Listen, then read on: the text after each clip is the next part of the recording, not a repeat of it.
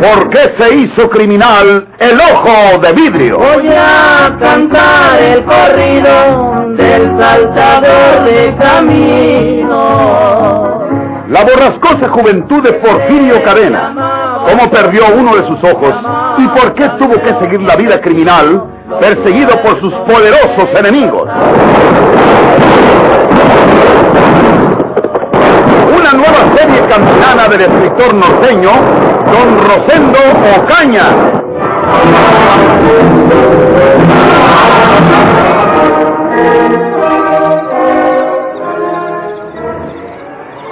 Está dormido. Se quitó la malla de acero. Le entraré el cuchillo. Lo mataré para vengar el sacrificio de mis hijos. Porfirio había gastado demasiadas energías para ascender la sierra corriendo. Cerró los ojos y se quedó profundamente dormido. Juana Tobar no podía olvidar que aquel desalmado sin corazón le había asesinado a sus hijos, junto a ella, en su presencia, delante de sus ojos.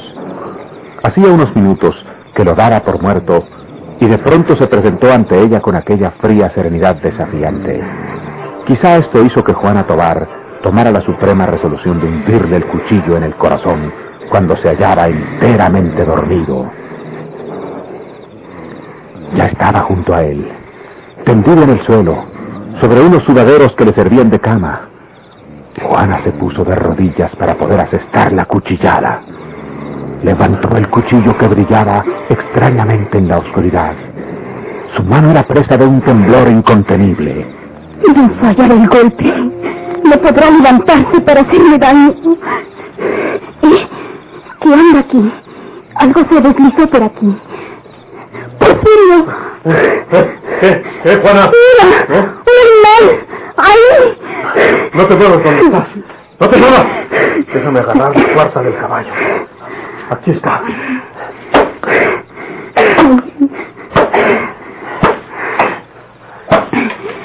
Porfirio, ¿qué animal es? Era.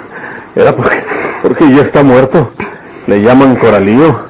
Hay muchos aquí en la sierra. ¿Y es malo? Es peor que la víbora de cascabel. Con eso te digo todo. Ah, caray. El coralío tiene un veneno que mata luego luego. Muy pocos se han salvado de su piquete. Algunos que han tenido auxilio muy prontito y que no les ha picado donde de veras les duele. Y agarrates el cuchillo para matarlo. ah, que Juana tan tonta. ¿A poco ibas a matarlo a cuchilladas? Primero te pica el coralío cuantas veces que era. Son muy livianitos. La cascabel tiene la ventaja de que se enrosca para defenderse y ya no se mueve de ahí. Y ahí mismo la matas, a pedradas o a palos con barejón. Pero el coralío no, el coralío... Juana, te asustaste. Mejor no te hubiera dicho lo que te estoy diciendo, hombre, pues. Porfirio, déjame ir. Deja que me vaya a mi casa con mis parientes. No me obligues a, a estar junto contigo. Es mejor para ti que me vaya de tu lado. El cuchillo lo saqué del morral. Iba a matarte dormido, Porfirio. Ese animal te salvó la vida porque oí cuando entró a la cueva y grité. Pero ya te iba a clavar el cuchillo en el pecho. Yo no puedo olvidar que mataste a mis hijos. No puedo, Porfirio. Mátame a mí también. O deja que me vaya lejos de ti. ¿Cómo es el mundo? El coralío me salvó la vida y yo lo maté a cuartazos. La verdad, Juana, es que hay mujeres que tienen más veneno que el de un coralío. Y una de esas eres tú, traicionera. No me pegues. No me pegues. Mátame, pero no me pegues. Que me quedé de seis bien dormidote, porque dices que tú me estabas cuidando. Y mira nomás que agarrabas el cuchillo para ensartarme con tus ganas. Ancina maté yo a tus hijos que tanto lloras. Ancina los maté dormidos, metiéndoles puñaladas en sus sueños. Yo los maté con dos. También podían haberme matado. No andaban armados. ¿Por qué andas haciendo tanto arrende por eso que ya pasó? ¿Por qué me quieres traicionar? ¿Por qué? ¡Ay! Mejor deja que me vaya inmediatamente. Tú ya no me quieres. Yo ya no puedo querer al asesino de mis hijos. ¿Por qué no te quitas esa palabra de la boca, Juana? ¡Ay! ¡Ya no me pegues! Pues nomás sigue con esa canción de que te maté a tus hijos y que te vas de mi lado y verás cómo te voy a dejar tirada a golpes. Yo te necesito aquí a mi lado y no te vas. Y si en un despido mío te largas, voy te busco a donde vayas y te traigo otra vez, man, que sea arrastrando. Esto ya no es vida para mí. Ay, ¿Y qué otra cosa quieres que piense en estas soledades? En esta tragedia. Vas a seguir con eso. Bueno, ¿qué eres, mandanazos? Con tanto escándalo antes que no nos han caído los soldados. ¡Cállate la boca! Deja echar para afuera de la cueva del coralío, porque por eso pueden venir otros. No, no lo agarres con la mano. ¿Qué me hace si está muerto, hombre? ah, qué vieja es esta. Pues quién te entiende, Juana. Estabas tan valiente que hasta me querías matar con el cuchillo y ahora te asusta un coralío muerto.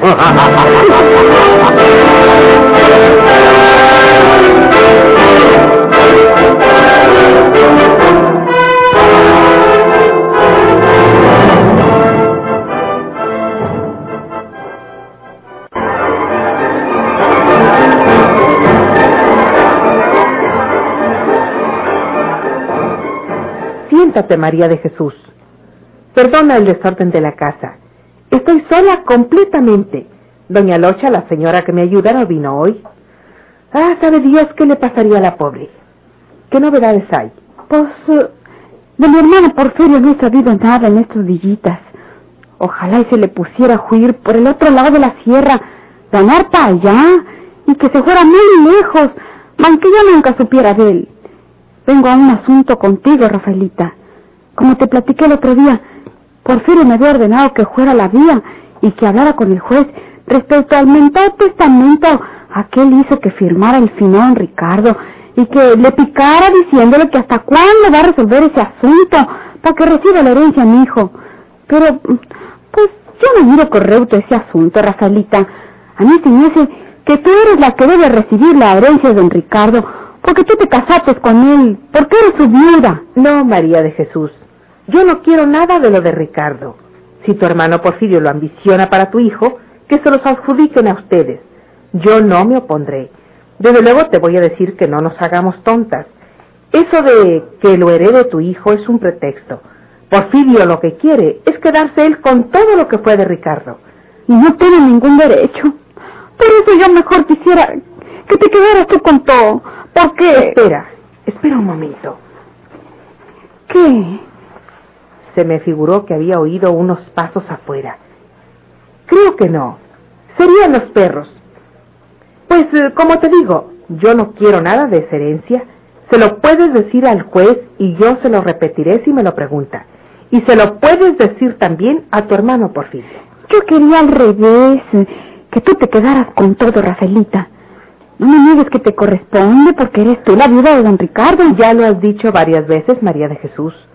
Mira, yo casi no me considero la viuda de Ricardo porque no lo quería, ni él a mí. Yo me iba a casar con él para complacer a papá. Él quería casarse conmigo para ofender a Porfirio, porque sabía que Porfirio me pretendía. Ricardo no llegó a besarme siquiera. No nos teníamos ningún afecto. No hubo ninguna intimidad entre los dos. Yo no me siento su viuda verdaderamente. Por lo demás, aunque lo que papá me ha dejado no es tanto como la gente cree, porque han ido apareciendo acreedores que ni siquiera me imaginaba yo, el solo hecho de que Porfirio haya metido las manos en la herencia de Ricardo me incita a rechazar todo lo que provenga de allí. Te repito, yo no me opondré a que tu hijo, que al fin y al cabo es hijo de Ramiro Guzmán también, reciba esa herencia. Y por favor, no hablemos más de Porfirio. Ya no quiero saber nada de él. La última vergüenza que me hizo pasar fue llevarme por toda la calle real del pueblo sobre la montura de su caballo, viéndonos pasar toda la gente. Y luego me vieron regresar a pie. Te aseguro que quería que la tierra se abriera y me tragara. Es muy malo, mi hermano. Y yo me voy, Rafaelita. Pero también quiero decirte la misma cosa. Yo no quiero nada de don Ricardo para mi muchachito.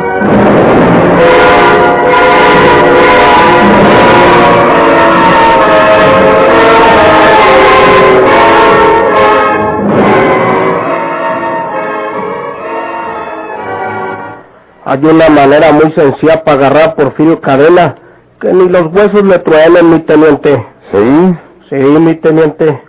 El muy bandido ya no cae para acá, para este lado, porque sabe que usted se lo receta y puede que gane para el otro lado de la sierra, para pasarse al estado de San Luis. Y como dijo aquel curita que dejó el estado de, de Guanajuato porque ya no le cuadraba a aquella gente, de Guanajuato, ni el polvo, no volvemos a ver a Porfirio Cadena y todos sus crímenes quedan sin castigarse. Si usted quiere, le hacemos como yo digo. ¿Cómo? No lo has dicho.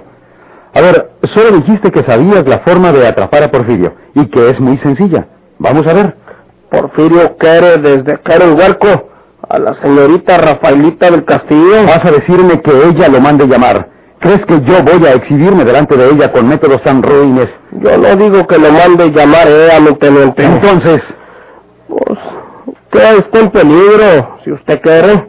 Yo me encargo de que parezca que la señorita Rafaelita está en un fuerte peligro. Y también me encargo de que lo sepa Porfirio.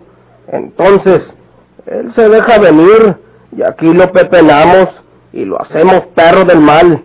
¿Qué le parece, mi teniente? tenías que salir con tu plan ranchero. Bueno, pues... eh,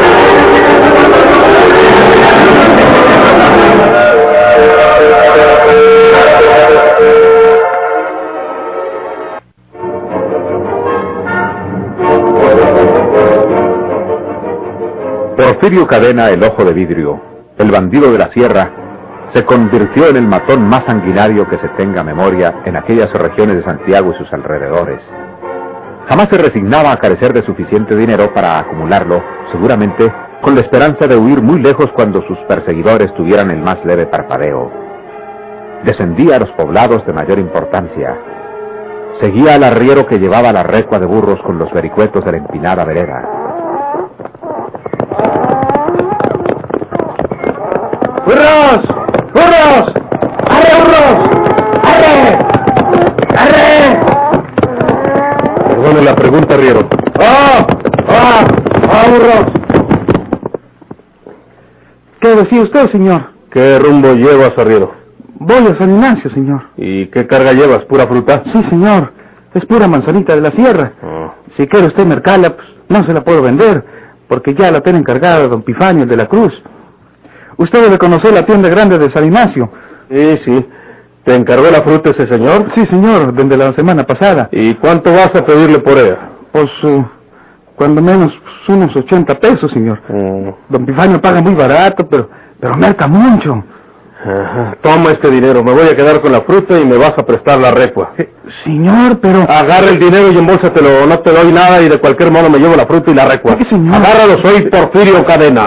Señor, Quítate esa ropa. Me la vas a prestar también y te quedas con esta que traigo yo. No. Si te pones pesado te mato. no, no, señor, lo que usted ordena. Ándele.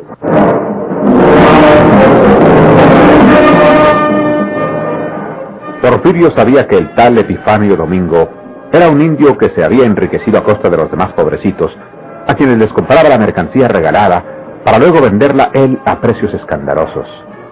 Epifanio Domingo tenía una gran tienda en San Ignacio, poblado sureño de la sierra, y aquel atardecer sonrió al ver que frente a su negocio se apretujaba la recua del arriero Pedro Motiza.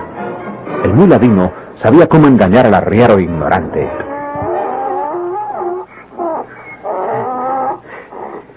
¿Por qué llegas tan tarde, Pedrito? ¿Eh?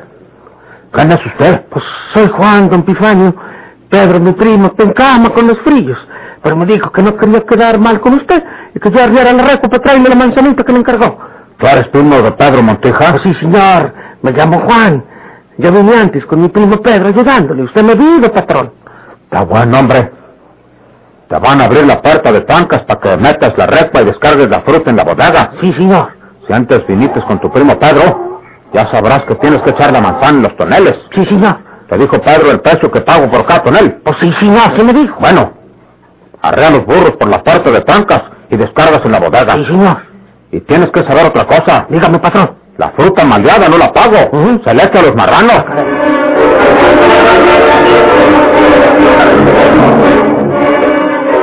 Porfirio Cadena solo quería estar cerca del dinero y aprovechar la mejor oportunidad para robar al rico comerciante serrano. Con el pretexto de separar la fruta que estaba mayugada, hizo demasiado tiempo en la bodega y a unos cuantos metros del despacho donde el indio y su mujer, ayudados por un muchacho dependiente, atendían a los últimos clientes. La noche estaba cerrando y por aquellos poblados la gente se refugia temprano en sus cabañas. El muchacho cerró una de las puertas de la tienda y dejó la otra entreabierta, dando las buenas noches y marchándose. La mujer se fue a preparar la cena. El indio saltó el mostrador, cerró y atrancó la puerta entreabierta y volvió detrás del mostrador, donde se puso a hacer el balance del día. Desde la bodega, Porfirio veía cómo vaciaba sobre el mostrador el cajón lleno de dinero. Hacía ruido con la fruta en los toneles para disimular. El indio Epifanio Domingo solo esperaba terminar su balance para entenderse con el arriero y marcharse a cenar. Ya estaban solos. El tendero indígena no hubiera estado tan tranquilo de saber que se hallaba a unos cuantos pasos de aquella bestia sanguinaria.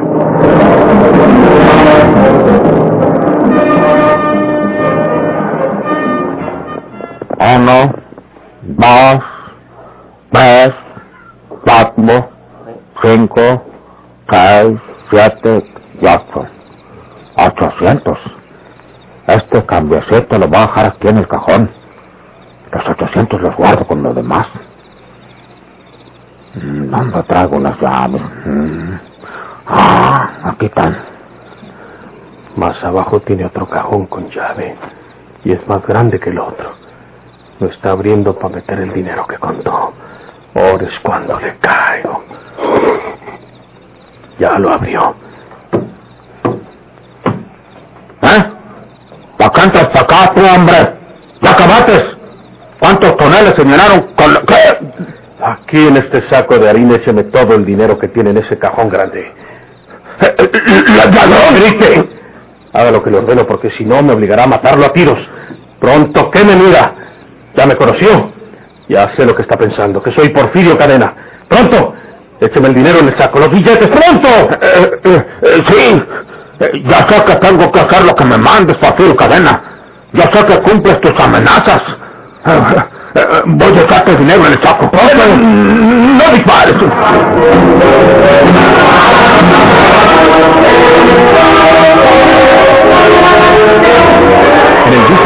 Grande que servía de caja fuerte al negocio, el indio Epifanio Domingo tenía una pistola. Porfirio estaba a dos pasos de él. Si pudiera dispararle antes de que el bandido lo hiciera sobre él.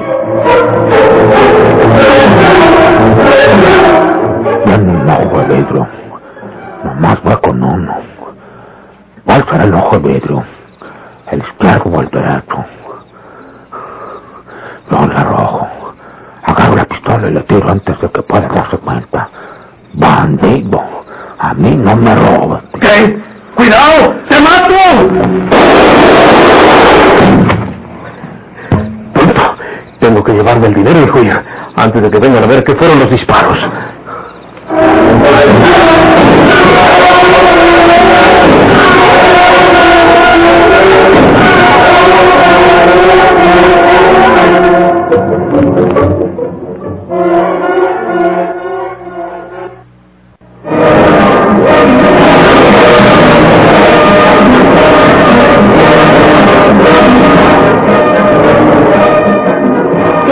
Hablar con usted, señor juez, respecto a ese testamento que firmó el señor Ricardo Guzmán. sí. Queremos que usted sepa que ese documento lo firmó Ricardo, mi esposo, porque lo amenazó de muerte Porfirio Cadena.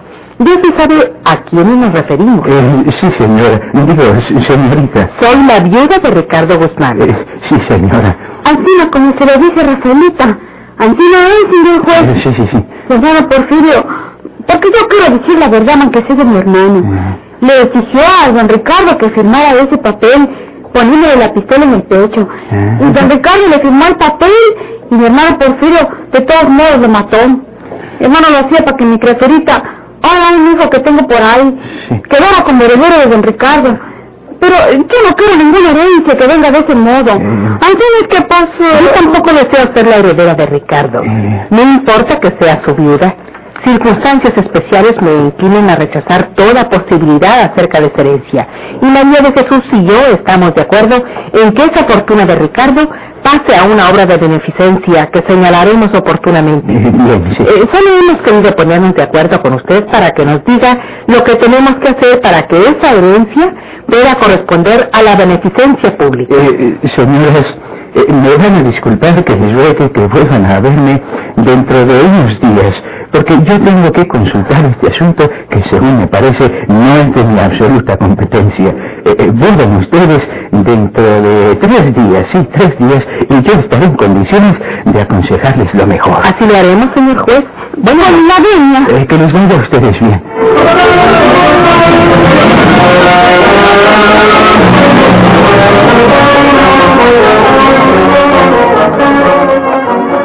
Pasa con usted, señor juez? Eh, ¿Por qué no le ha otorgado esa herencia al hijo de mi hermana María Jesús? señor, eh, es que... ¿Qué aguarda? ¿Quiere que lo mate?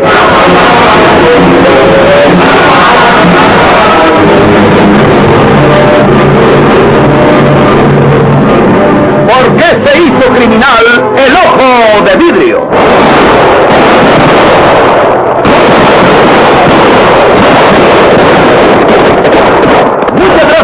atención. Sigan escuchando los vibrantes capítulos de esta nueva serie rural. ¿Por qué se hizo criminal el ojo de Billy? De mí andaba de arriero para asaltar los poblados. Burlándose del gobierno, mataba a muchos soldados, nomás planteaban los ceros, seguros sin balconar.